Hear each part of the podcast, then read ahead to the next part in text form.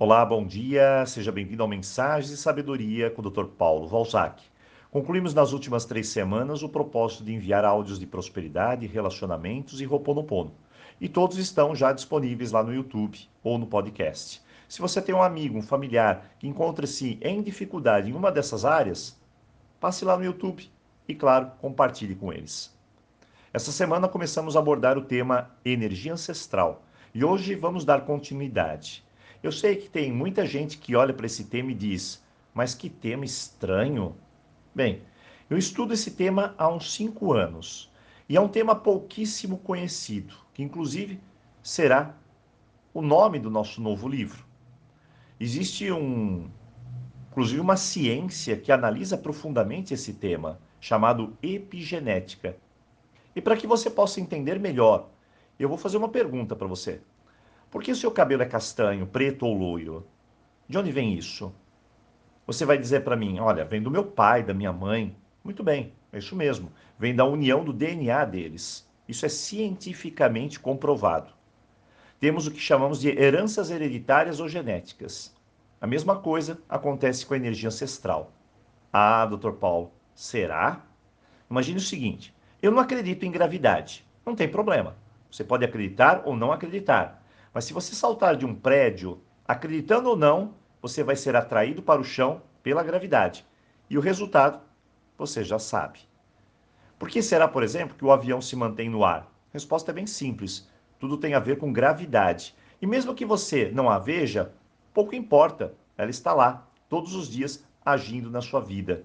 Isso se chama ciência. É física e é básico também. Energia ancestral não é tão diferente está lá todos os dias agindo em nossa família, agindo em você. E não importa se você conheça ou não, ela está lá. Mas o que ela pode estar fazendo agora? Imagine que essa energia seja formada também por crenças familiares, que é sustentado pelo padrão de cada um. O que cada um faz, o que cada um pensa, o que cada um age, e isso há séculos e séculos.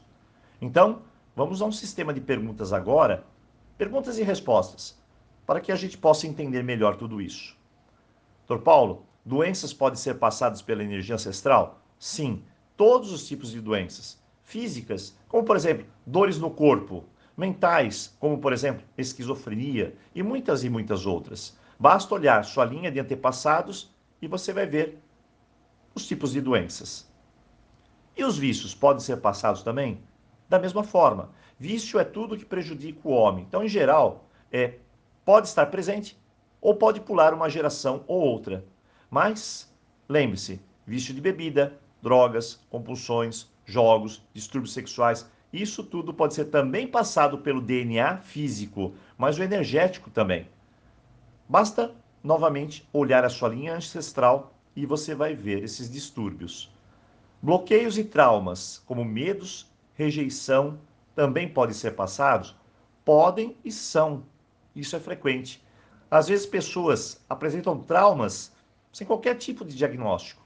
Não sabemos de onde vem e a energia traumática agindo.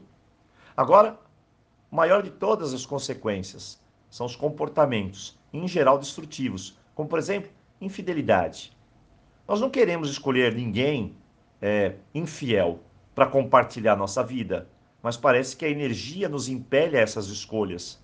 Pessoas que não querem se comprometer, parceiros doentes ou parceiras doentes, enfim, tudo é possível. A energia ancestral age diretamente em nossos comportamentos, muitas vezes nos levando a péssimas escolhas. Por isso a importância de limpar e melhorar essa energia.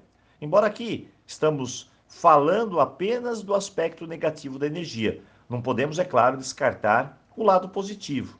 O que eu abordo hoje é o que costumeiramente chamamos de mal de família ou maldição de família, que nada mais é que uma energia perturbadora que deve ser limpa.